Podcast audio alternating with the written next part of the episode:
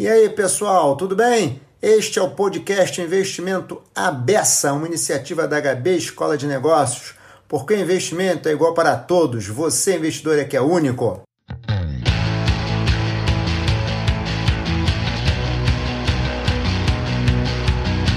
Vamos dar início aqui ao bate-papo nosso agora no, né, no horário definido já agora. É, vamos que vamos. Mais uma vez agradecer o meu amigo Ricardo Binelli aqui, que deu o prazer de estar hoje aqui conosco, tá? A gente, esse nosso bate-papo aqui é um bate-papo que a gente se preocupa muito, a gente fala canal que a gente usa, inclusive, é um canal muito de investidor. Então, a gente quer desmistificar algumas, alguns produtos, a gente quer ajudar os investidores a pensarem nas opções que eles têm para investimento. Né? E a gente está sempre trazendo um especialista no assunto. A gente hoje está com o craque Ricardo Binera aqui, que vai se apresentar daqui a pouquinho. Né?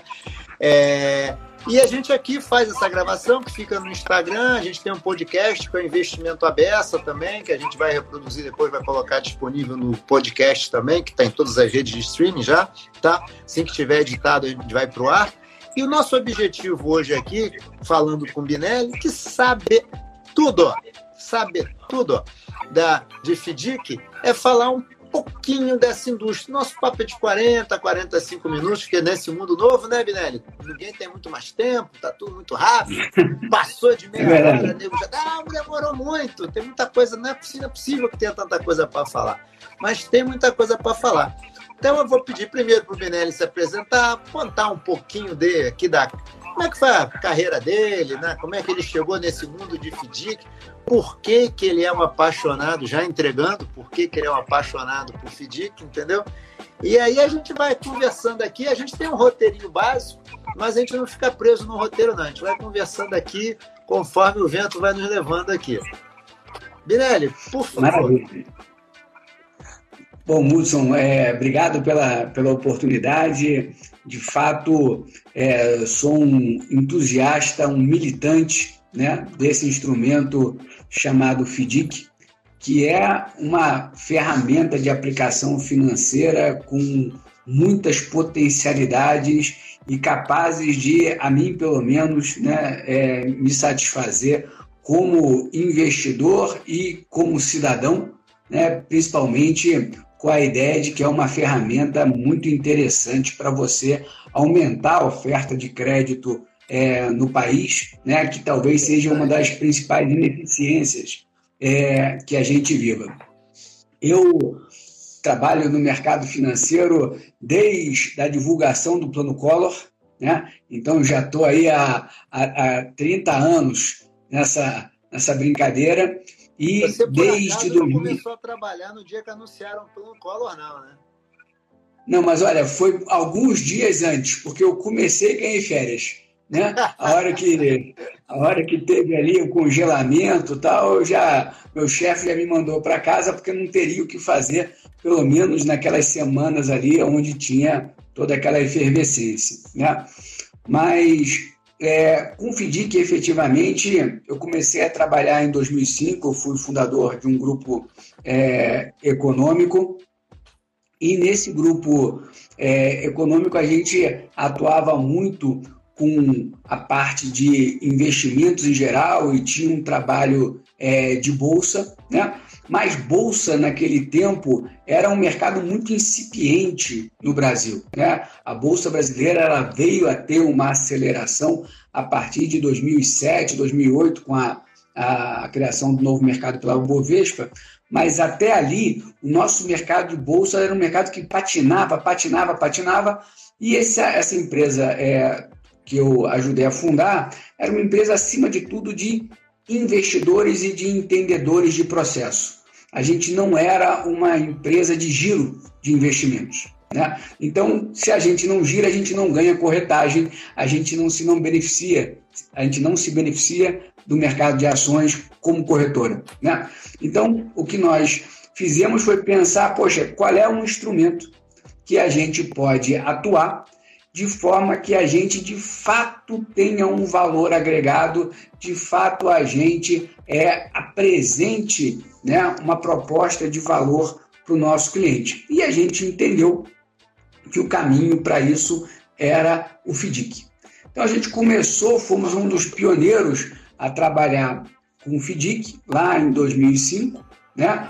E é, no, no início com administração, custódia e gestão de FDICs, até que a partir de 2010 é, eu comecei a, a desenvolver, né, nós lá na, na, na, empresa, a desenvolver o conceito de um fundo de investimento com foco em FDICs. Né? E a gente veio crescendo bastante nessa estratégia e em 2018 eu me juntei a uma gestora chamada Solis, onde sou um dos sócios. Tá. E o foco da, e o foco da Solis é exatamente os FDICs. Né? Tá. Seja a gestão de FDICs específicos, que a gente chama lá de dedicados, seja a nossa estratégia de fundos com foco em FDICs, que é a maior estratégia do Brasil é, com esse lastro. Oh, legal, o maior fundo de fundo de FDIC.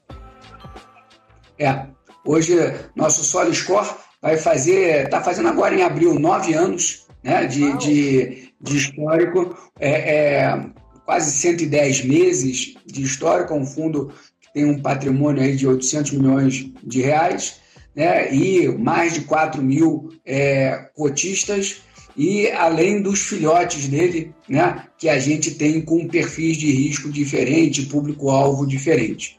Mas é, é, um foco, somos bastante conhecidos pelos nossos fundos de fundos. É, também você é um criador, fundador, pioneiro do setor, né, Ricardo?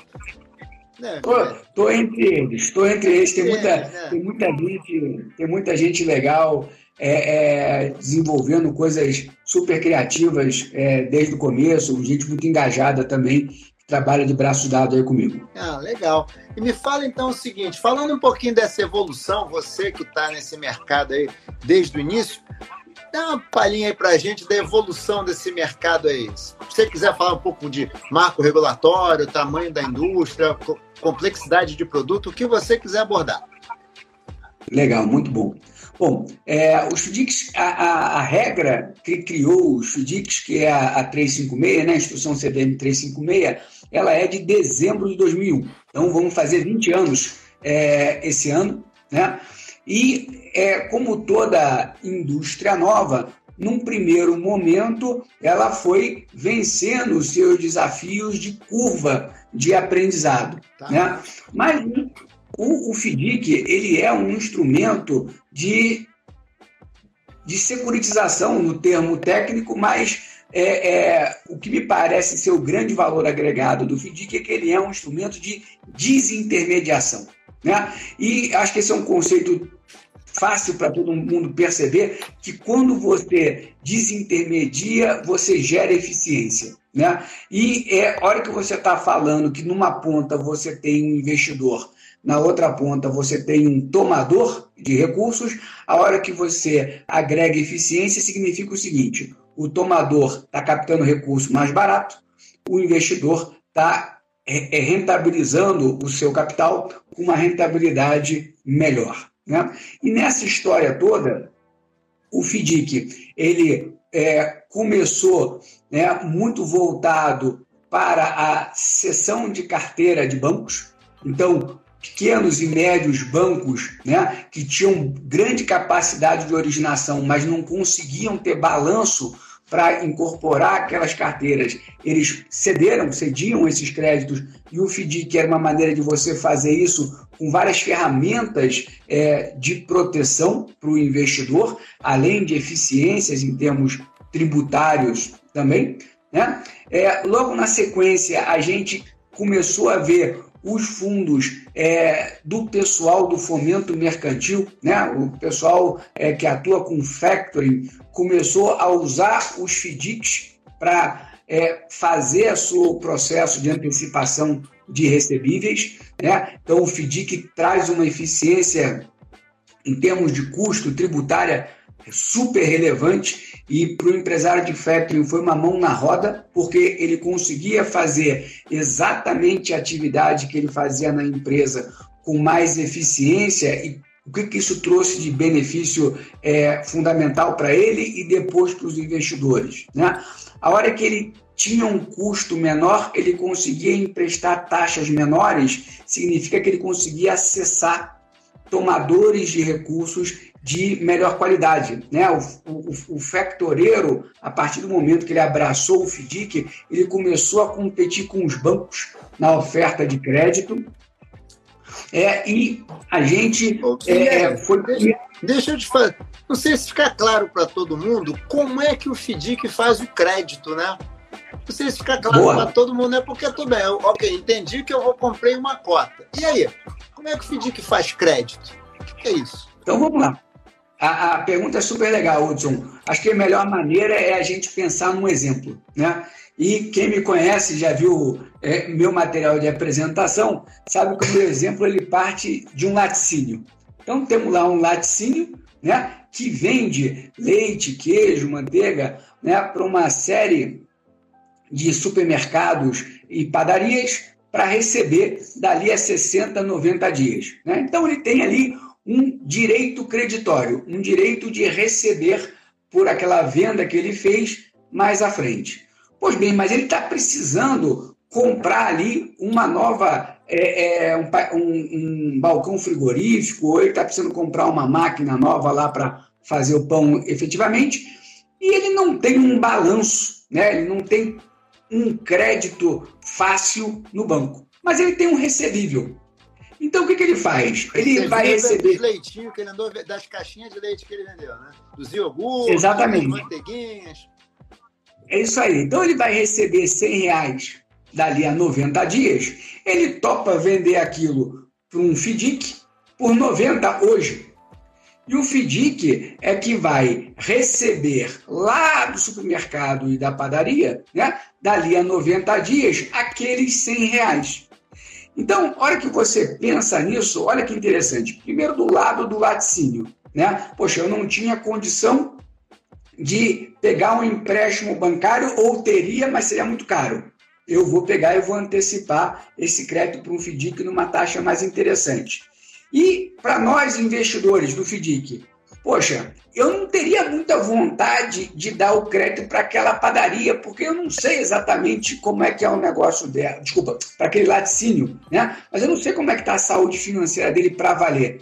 Mas veja, eu, eu emprestei dinheiro para ele, mas quem vai me pagar não é um laticínio, é uma centena de supermercados e padarias que compram leite dele. Então eu pulverizei o meu risco. Né? Eu deixei de correr risco um cedente, um laticínio, para correr risco de vários sacados, vários supermercados e várias padarias. E a hora que eu pulverizei esse risco, eu aumento muito a minha probabilidade de recebimento. Né? Então, a matéria-prima do FDIC é aquele recebível e o que remunera o investidor é a diferença entre o preço que o FDIC comprou o recebível do laticínio e quanto ele vai receber na data de vencimento do supermercado e da padaria. E aí, Benelli, aí tem duas perguntas aqui que é um combo, duas e uma, tá? A primeira é, você já falou, mas acho que vale a pena explicar o potencial, que é desbancarização. FDIC entra aí desbancarizando, que tem a ver com a intermediação. A segunda é, no Brasil fala-se que o spread bancário é muito alto, né? Não vou nem entrar no mérito, mas disse que é muito alto, né? É partindo do pressuposto que isso é verdade, como é que isso pode resultar em taxa melhor? Dá para o FDIC melhorar a situação do crédito para quem pega e por remuneração para o investidor? Porque, comparando, o VC pode comprar um CDB num banco ou comprar uma cota de FDIC. E você pode, e o cara, e o laticínio pode pegar um empréstimo no banco e um empréstimo no FDIC. Qual é a vantagem que tem para cada um nesse negócio e qual é onde é que tem a mágica disso aí? Muito bom. Bom, é, de fato, como já diria Warren Buffett, não tem almoço grátis, não é isso? É, então, é, é, existe, de fato, uma inteligência e ela vai. Né? Qual é a vantagem para uma empresa de usar é, o FDIC? Né? Primeiro, geralmente, é, se ela está cedendo é, aquela carteira, ela vai poder ceder, se ela for uma boa pagadora, né? ela vai ceder recorrentemente, ela vai ter uma linha de crédito mais continuada. E até acho que um passo antes, o próprio processo de aprovação é, dos FDICs costumam a ser muito mais objetivos, né? muito mais é, rápidos do que os processos de aprovação dos bancos. Né? Tem a, ver a hora com que a gente, você acha, Linete? Eu acho que tem a ver com acho que tem a ver com apetite para apetite para risco, né? Ou seja, tem hora que você vai olhar o, o, o, universo de fontes de receita de um banco, né? Você vai ver que empréstimos é uma componente, né? Mas você tem a componente de tesouraria, você tem a componente de venda de seguro, você tem as tarifas, né? Você tem toda uma outra frente de geração de, de receitas. Então, é, o, o, existe essa questão de ser mais rápido o processo de aprovação, menos burocrático em si, né? Tem uma questão tributária, por exemplo, antecipação de recebível não tem IOF. Um empréstimo tem IOF, né? Então isso já torna a, a o crédito do, do FDIC potencialmente é, mais barato, né? E a outra componente que me parece julga, é, é é, é importante a gente tratar aqui é o próprio custo de observância. Né? Você manter um banco com toda aquela estrutura, com todos os limites que eles têm que obedecer, as diversas áreas de compliance que eles precisam manter, enquanto que o FDIC ele é muito mais leve como instrumento. Então, daí as justificativas para você chegar num crédito que é mais rápido e mais barato. Mas muitas vezes, é, Hudson, eu acho que a disponibilidade do recurso é até mais importante que o custo. Né? Ou seja, é um crédito que é aprovado com muito mais facilidade. É, para quem né? precisa do dinheiro, é, isso é muita coisa. É verdade, pra caramba, pra caramba. Né? E aí vou focar ainda mais na parte do tomador e depois chego no investidor, né? que é o outro ponto que você comentou, que é a questão da desbancarização.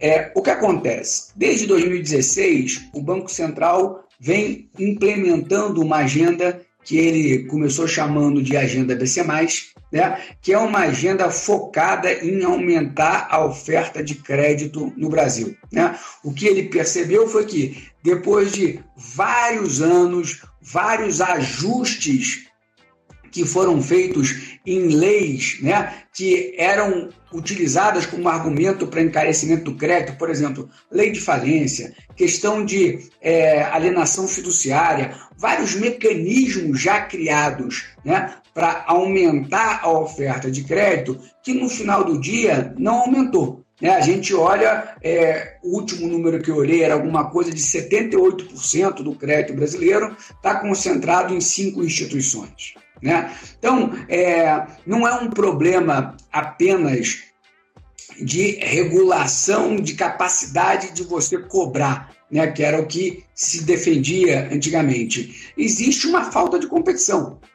Então, o, o Banco Central, através dessa agenda de iniciativas, ele veio criando várias propostas que vão ter uma influência no aumento da oferta de crédito no Brasil. Né? Então, a questão é, das mudanças nas regras de, da, das empresas de cartão de crédito, a questão do cadastro positivo, a duplicata escritural, um monte de nomes técnicos que não, não são tão triviais para quem não é do mercado financeiro, mas que vão trazer, é, é, já estão trazendo né, uma série de novos participantes para ofertarem crédito no Brasil. Né? Você tem hoje o conceito, dentro do mundo das startups, aquela startup que empresta dinheiro é a fintech. Né?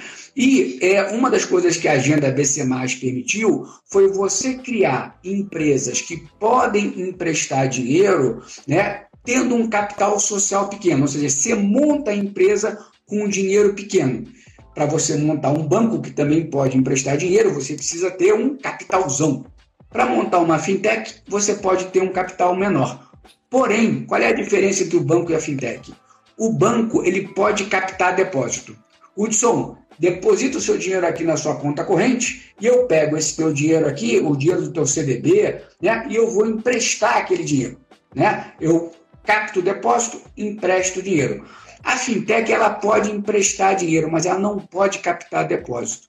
Então, nesse momento, ela precisa de um instrumento de funding, né? um instrumento que vai levar dinheiro para ela emprestar. Que instrumento é esse? Na nossa leitura aqui na Solis, né, a gestora da qual eu faço parte, o instrumento que melhor se encaixa com esse momento da bancarização é o FDIC. Né? Por quê? Primeiro, no FDIC você tem classes de cota diferentes. A gente acabou não falando isso no começo. É, o FDIC ele é um fundo que se diferencia de outros. Uma das coisas mais interessantes é isso. Existem pelo menos duas classes de cota na quase totalidade dos FDICs. Uma classe de cota chama subordinada, uma classe de cota chama sênior. Geralmente, o investidor normal ele compra a cota sênior. E aquele investidor que está participando do processo de emprestar dinheiro, ele compra a cota subordinada. A cota subordinada, ela arca com o custo da inadimplência. Toda inadimplência recai primeiro na cota subordinada. E só se a cota subordinada for consumida é que a cota sênior vai ser atingida. Então, pensando na desbancarização, eu tenho lá uma fintech, que é uma startup, uma empresa pequena. Eu acho que ela é inteligente, mas eu não quero correr o risco dela. O que, que eu faço? Eu invisto num FDIC, onde tem um tipo de investidor, que é o tal do cotista subordinado, que topa correr esse risco. Ele quer ganhar mais. Ele vai se apropriar de um pedaço maior do resultado. Mas ele me certo. protege. Se der tudo certo. Se der tudo certo. É, mas ele me protege. Então, a o FDIC como é, mecanismo para viabilizar essa desbancarização que o Banco Central quer promover é, como se diz na linguagem da juventude de hoje, tem um match danado. Né? Por quê? Primeiro, você consegue dar dinheiro para uma empresa pequena protegido. Depois, o FDIC é um instrumento super, já se mostrou muito eficiente para crédito pulverizado.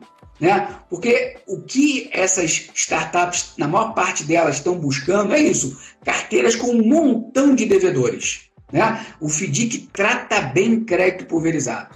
Mas existe uma outra coisa que é muito interessante que o FDIC tem como outros produtos de crédito não tem. É a tal da governança o regulamento do FDIC, né, que é como se fossem as regras que vão descrever o que ele pode comprar e como ele pode comprar, balizam muito bem o que o fundo vai fazer e permitem ao investidor entender em que barco ele está entrando. Espera aí, esse FDIC aqui vai comprar créditos daquela startup lá e os créditos que podem entrar aqui são têm essas características.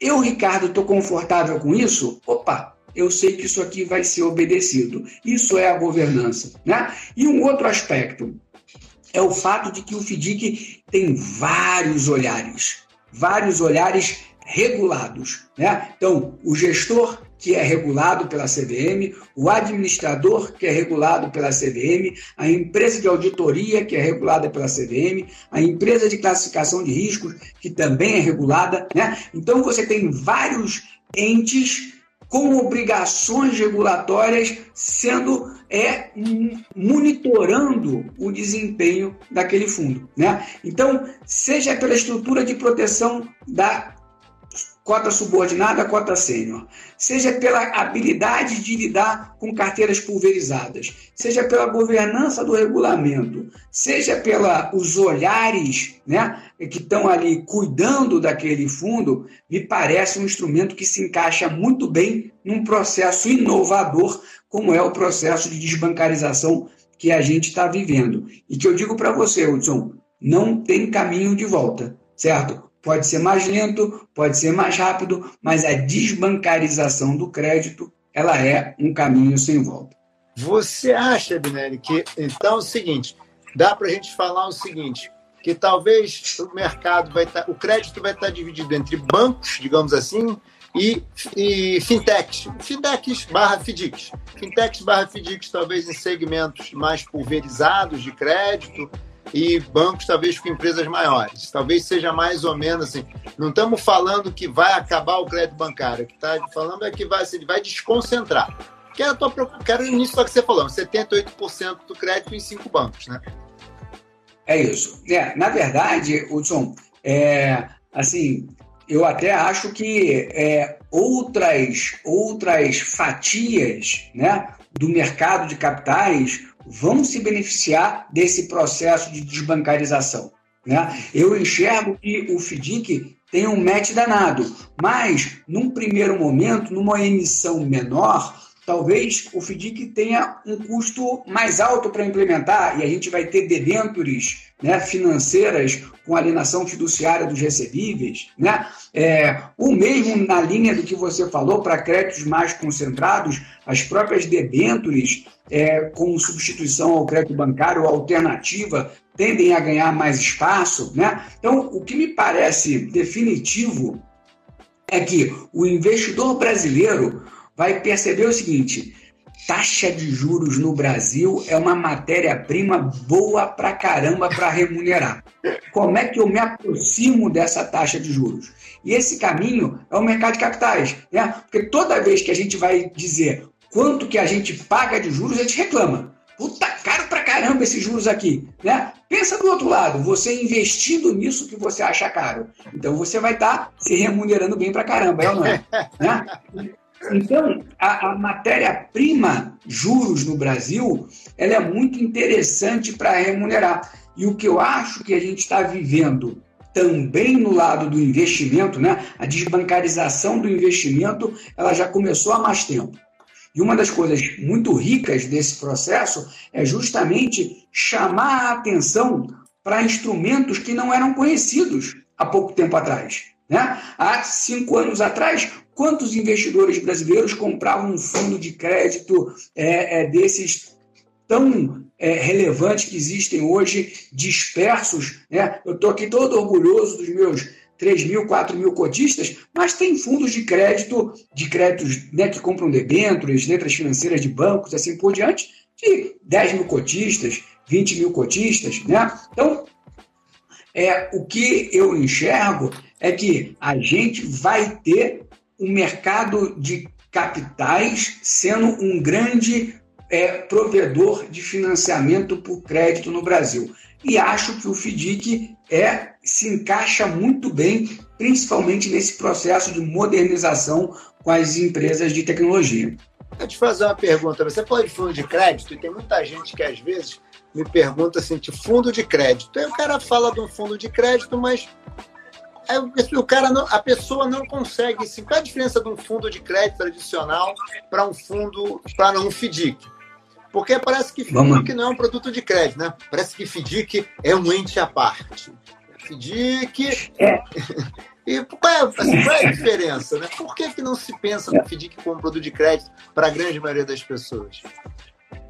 Então, Hudson, é, vou dizer para você que assim, se eu tenho uma missão de vida nesse momento, é apresentar o FDIC para o maior número possível de investidores. Né? Porque eu acho que é, essa pergunta que você está trazendo, ela é super importante, porque a hora que você olha o nível de retorno né, e o nível de proteção que o FDIC agrega, não faz nenhum sentido a gente enxergar uma participação tão diminuta dos FDICs na indústria de fundos de investimento.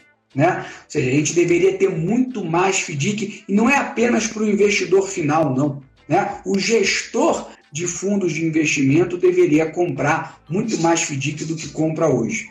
E aí eu acho que por aí começa a nossa diferença. Ainda que o FDIC ele seja um fundo de investimento, né? ele é entendido muito mais como um ativo. Né? Ou seja, é, é muito. É, você pode ser tanto investidor direto de um FDIC, como você pode comprar um fundo de renda fixa que tenha lá letra financeira de um banco grande, debêntures de uma empresa grande e ter também algumas cotas de FDIC. Sim. Então, é, é, ambos são instrumentos de crédito, mas o FDIC está mais, ele é enxergado mais como um ativo do que como uma cota de fundo. Né? É, é, tanto que um fundo de crédito pode ter cota de FDIC é, dentro dele. Né? Pensando assim em, em, perfil de investimento, o que, que eu acho que as pessoas. Qual é, o que, que é. Me parece que, que são as diferenças.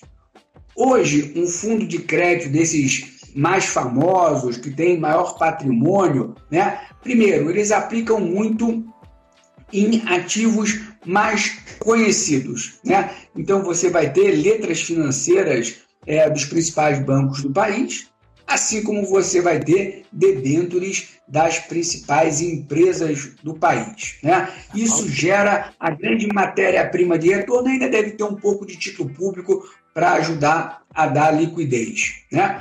Mas, é, e, e costumam ser, desculpa, e costumam ser fundos de prazo mais curto, onde você pede resgate né, em prazo de 15 dias, 30 dias, tem alguns até de prazo de resgate mais curto ainda, né? Então, o fundo de crédito, ele ainda está passando por um momento no Brasil em que ele é uma alternativa ao título público. Né? É, é, o título público é líquido, paga um pouco menos. Como é que eu consigo ter uma liquidez, né, um resgate pago mais rapidamente, parecido com o título público, mas com um pouquinho mais de prêmio. Ah, eu vou emprestar para grandes empresas, sejam bancos, sejam emissoras de debênture. O FDIC, ele é um pouquinho diferente, né? Por quê?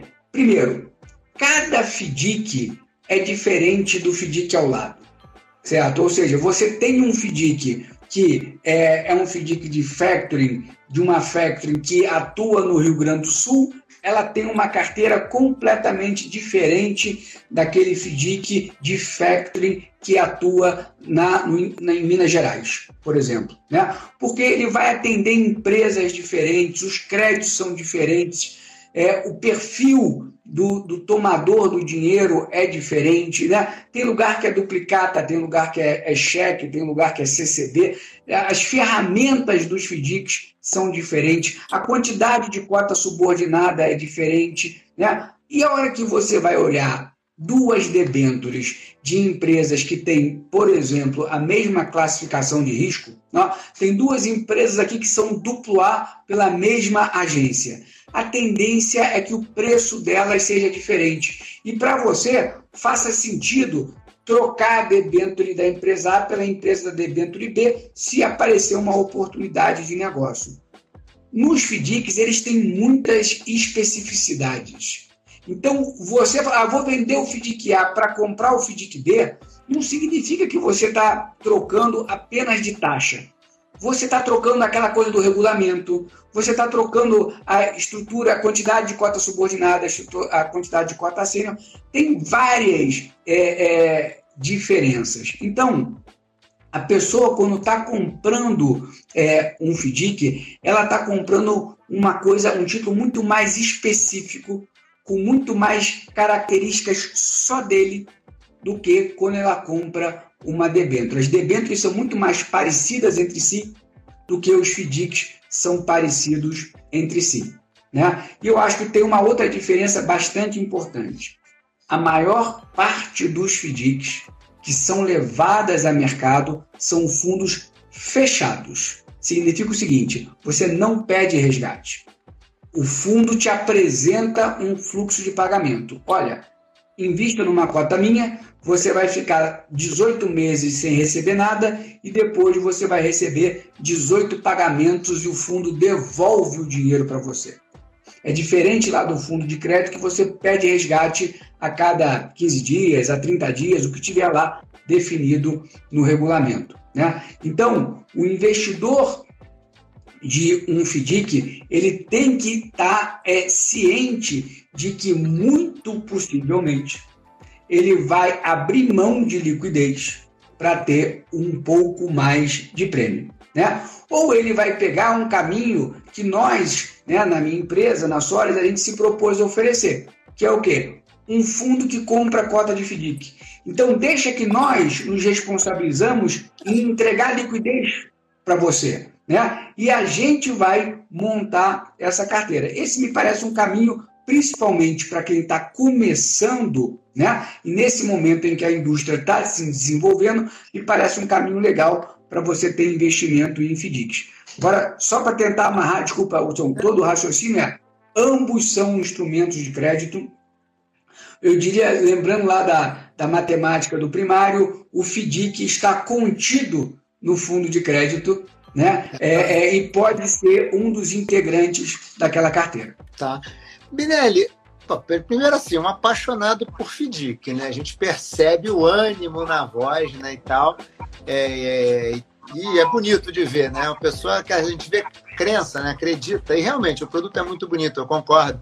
É, eu também gosto muito de FDIC. Acho FDIC produto que acho que com a nova instrução que vem por aí, permitindo FDIC para investidores de varejo, eu acho que é uma, uma possibilidade do FDIC realmente eu acho que então não vou dizer que vai chegar no patamar do fundo imobiliário, porque acho que tem a questão tributária que é um grande incentivo para fundo imobiliário, mas acho que vai dar uma, um empuxo grande. Uma pergunta, Binelli. Riscos. Porque, olha só, pelo que você falou, se eu sou investidor, eu pensaria o seguinte: nossa, entender FDIC não é fácil, né? Mas como é que a pessoa pode se aproximar do FDIC e entender qual é o caminho para ele? O que, que ele lê? O que, que ele tem que se preocupar se ele for investir no FDIC? Quais são os riscos que estão ali à espreita, que podem em algum momento fazer a história não se desdobrar como a gente estava imaginando? Muito, muito boa a, a, a pergunta, Hudson. E assim, é, é, até a introdução também tem assunto aberta, né, que é essa questão da norma nova. Né? É, essa, essa, a CDM colocou em audiência pública é, os participantes, né, nós aqui da Solis também, entregamos contribuições à CVM para ela é, é, refletir sobre uma norma nova que ela está trazendo, né, é, uma, um ajuste na regulação dos FDICs que ela está é, tá colocando em discussão e agora ela recebeu as contribuições do mercado para emitir a, a, norma definitiva, possivelmente em algum momento aí do segundo semestre desse ano. E uma das principais inovações é essa que você mencionou, né, que é trazer, permitir que o FDIC seja investido pelo público em geral. Hoje o FDIC ele é um instrumento para investidores qualificados e profissionais. Ou seja, o investidor tem que ter um, uma capacidade financeira mínima, né? É, a definição de investidor qualificado é de um milhão de reais, para ele poder comprar cota de um FDIC. E a partir da norma nova, você vai ter várias classes de FDIC, respeitadas algumas características, qualquer investidor vai comprar cota de um FDIC. Eu entendo como um divisor de águas, Hudson, né? até porque a gente vem conversando muito com a imprensa sobre por que, que se fala tão pouco de FDIC. Né? E um dos pontos que se aventa sempre é, é um investimento é para um restrito público dos investidores qualificados, que a hora que isso virar um ativo para público em geral, a cobertura vai ser muito maior.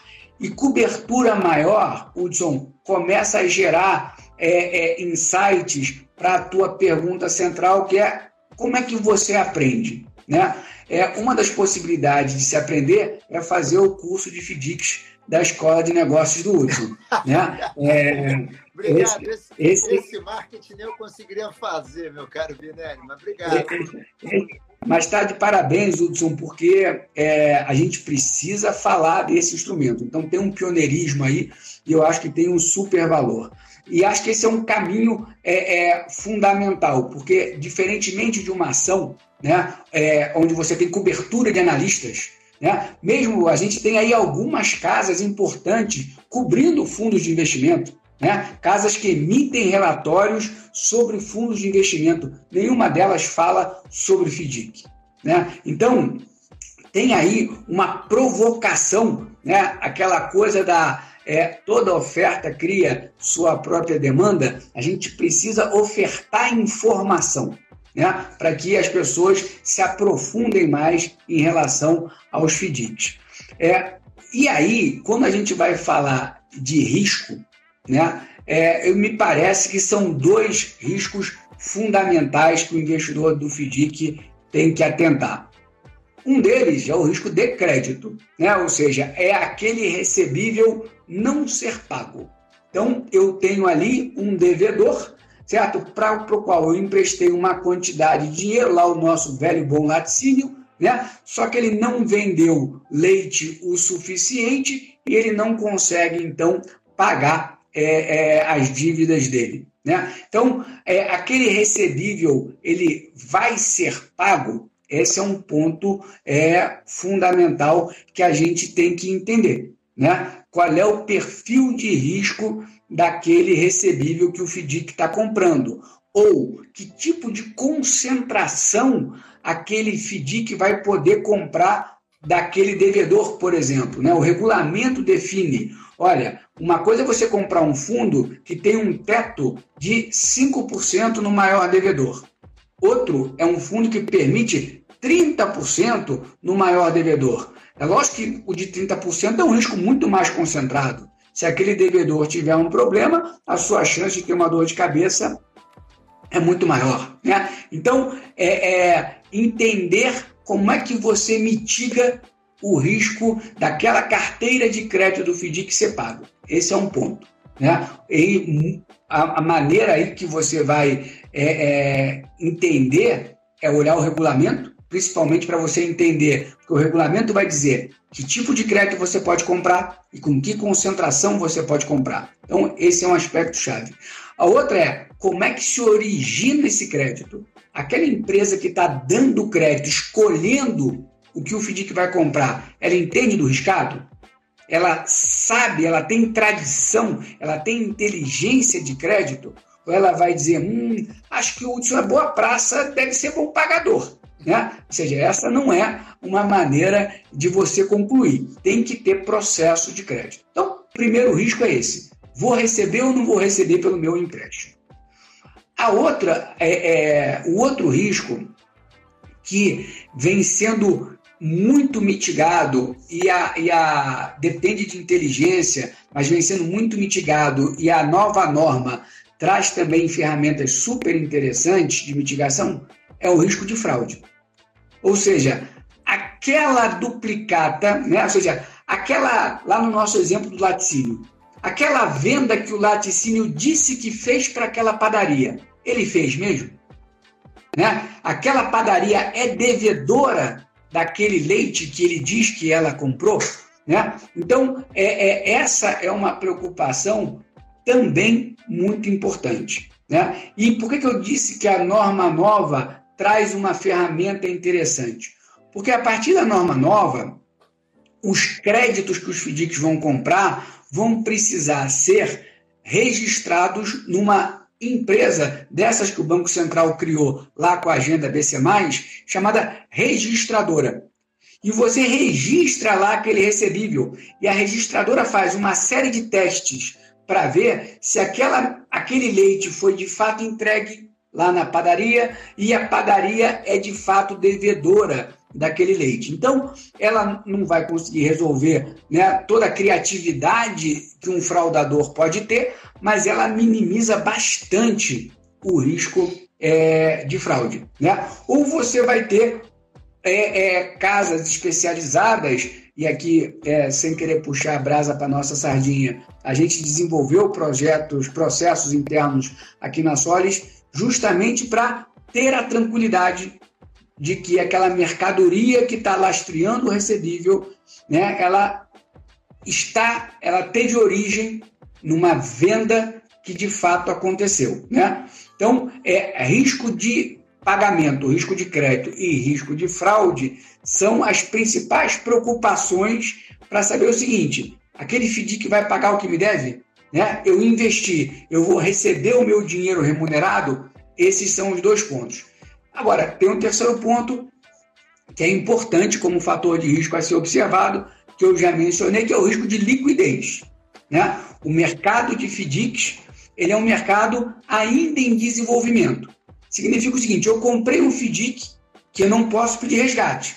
Eu vou receber o meu dinheiro no tempo, conforme a gente mencionou ali atrás. Se eu precisar vender no meio do caminho, eu consigo? Pode ser que sim, pode ser que não. você possivelmente vai conseguir vender se você der um bom desconto. E aí, esse desconto é, é te maltrata? Né? Vai penalizar muito o, teu, o retorno do teu dinheiro? Então, quando você está comprando um FDIC, é muito importante você atentar né, para o fato de que quanto você vai botar de dinheiro ali pensando numa reserva de liquidez. Eu tenho uma fonte alternativa para fazer frente às minhas necessidades enquanto o FDIC não começa a devolver o meu dinheiro? Né? Então, o risco do, de, de, de liquidez, ainda que não seja um risco do instrumento em si, né, é uma coisa que você tem que contemplar, porque, como a gente colocou, a maior parte dos FDICs são fechados, não permitem pagamento de resgate. Tá. Binelli, a gente tem quatro minutinhos para fechar, então vou fazer a última pergunta para a gente passar aqui para o encerramento. Joia. Pelo que você está falando, é o seguinte: tem muita informação para o cotista é, analisar. Tem que ver o regulamento, tem, ele tem que fazer. A gente sabe disso, é um documento extenso, mas tem que ser lido e tal. Mas você colocou muito importante a questão do gestor, né?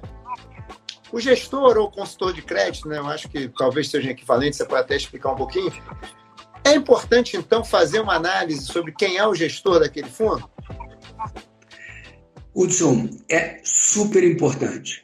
Né? É, porque, assim, é, pelo menos por enquanto, ainda é um ativo de especialistas. Né?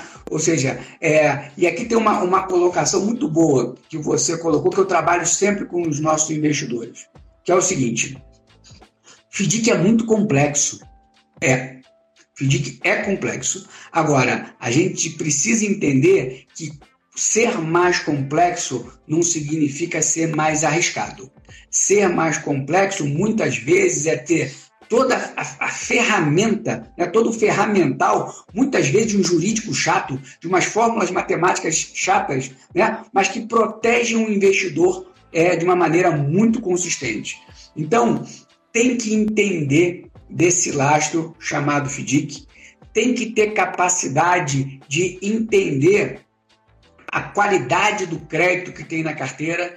FDIC não é uma coisa que você compra e esquece. Porque muitas vezes você tem FDICs longos, como eu dei de exemplo, o recebível é muito curto, o recebível é muito picado. Então, você tem que ter capacidade de monitorar aquele FDIC muito de perto. E tenha essa especialidade, ele é um valor agregado importante a você buscar na hora que você está comprando um FDIC. E a própria norma nova, né, que está sendo colocada aí em audiência pública, a CVM está fazendo isso. Ela está trazendo o FDIC para a condição de participante prestador de serviço essencial. O, é assim o que gestor, né? o gestor, né? Gestor. O gestor está assumindo o papel de prestador de serviço essencial, que era uma condição apenas do administrador e do custodiante. Então, o gestor está assumindo um monte de responsabilidades novas no mundo dos FDICs e é fundamental que ele tenha capacidade de lidar com todas essas novas obrigações. Então, não tem dúvida que é, um gestor especialista é um dado para o investidor nesse momento. Tá. Bem, Binelli, infelizmente a gente tem que encerrar. É uma pena, o papo está ótimo, mas a gente vai marcar outro papo em breve, porque a conversa está muito boa e tem muita coisa para a gente explorar, Binelli. Então eu deixo aqui você para você dar o seu boa noite para eu fazer o encerramento. Hudson, é, de novo agradecer a oportunidade de conversar contigo, né, que é um excelente provocador de bons temas a gente tem, é, de fato, que trazer educação financeira, que é, é a sua militância, né? É, e acho que a gente, é, esse caminho é chave para a gente poder falar é, desse instrumento com tantas potencialidades, tanta capacidade de contribuir com o mercado de investimentos no Brasil. Então, sou um entusiasta é, no que você precisar de mim né, para falar, explicar, orientar sobre FDIC, conta comigo, tô às ordens. Ah, Benelli, super obrigado. O Benelli é um professor lá da HB Escola de Negócios, está conosco na nossa, que eu chamo de nossa comunidade de militantes de educação financeira, está lá conosco. Vai estar tá junto com o João Peixoto no curso de FDIC agora, que começa agora em maio aqui também, nesse curso. Eu já, agradeço também por isso também. Bem, sobre hoje. Super obrigado, Binelli. Você foi claríssimo, foi ótimo, como sempre, nas suas explicações. Vai conversar contigo é sempre um prazer. Essa conversa nossa vai ficar no, disponível no Instagram. Essa conversa nossa vai virar um podcast, mais um episódio do Investimento Abessa. Curtam lá nas redes de streaming. Binelli, muito obrigado, obrigado a todos e boa noite para gente. Hein? Um grande abraço, Hudson. Grande abraço, obrigado. Tchau, tchau.